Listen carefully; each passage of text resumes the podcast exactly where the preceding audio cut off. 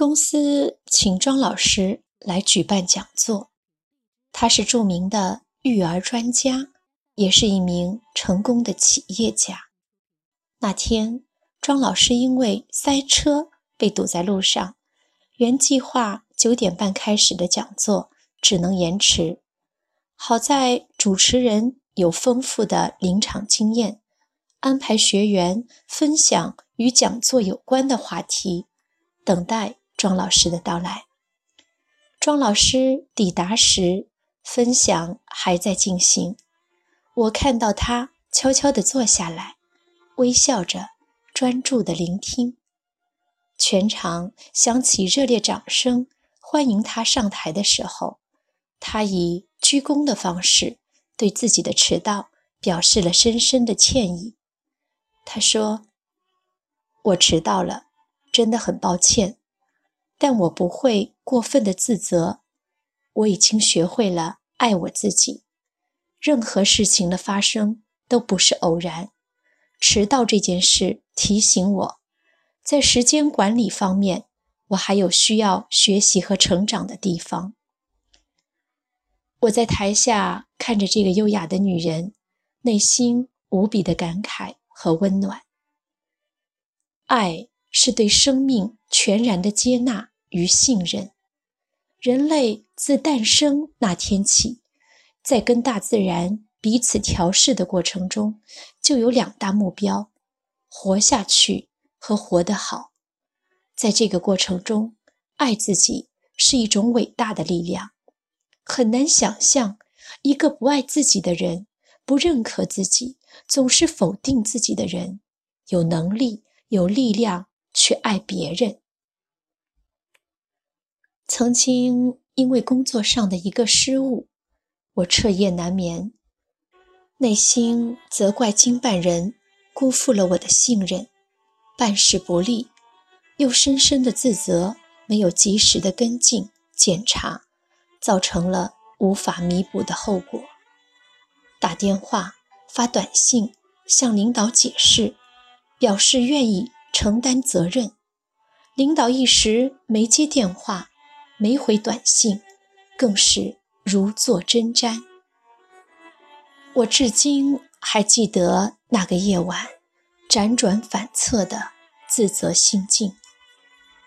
后来终于慢慢的明白，任何事情的发生都不是偶然，在已发生的事情中学习，是人生重要的成长过程和经历。作为一个处女座完美主义者，我努力学习，不再求全责备，努力看别人的长处，发现别人的优点，也不再苛责自己，同时愿意学习更多，做得更好，全然的放松，允许接受自己的不完美和不完美的自己。人生没有彩排，每一个经历都是现场直播。我们不是完人，完全可能说错话、做错事，但我已经学会不会再因为无心的过失而责备自己，更不会因为别人的脸色、批评而自责到吃不下饭、睡不着觉。契诃夫。在《小公务员之死》中，塑造了一个庶务官切尔维亚克夫的形象。他在剧院看演出，不小心打了个喷嚏，看到前排就坐的三品文官布里扎洛夫将军使劲擦他的秃头和脖子，便以为是自己的喷嚏溅到对方的身体上了，三番五次的。向将军表示歉意，令将军无比厌烦，终于让他滚出去。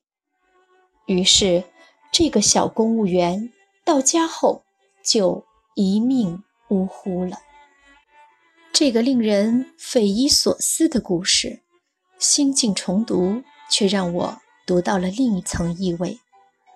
如果这个小公务员内心足够强大，如果他足够爱自己，不因自己无心的过失而过分的自责，不看别人的脸色而活，何以会有这样的结局呢？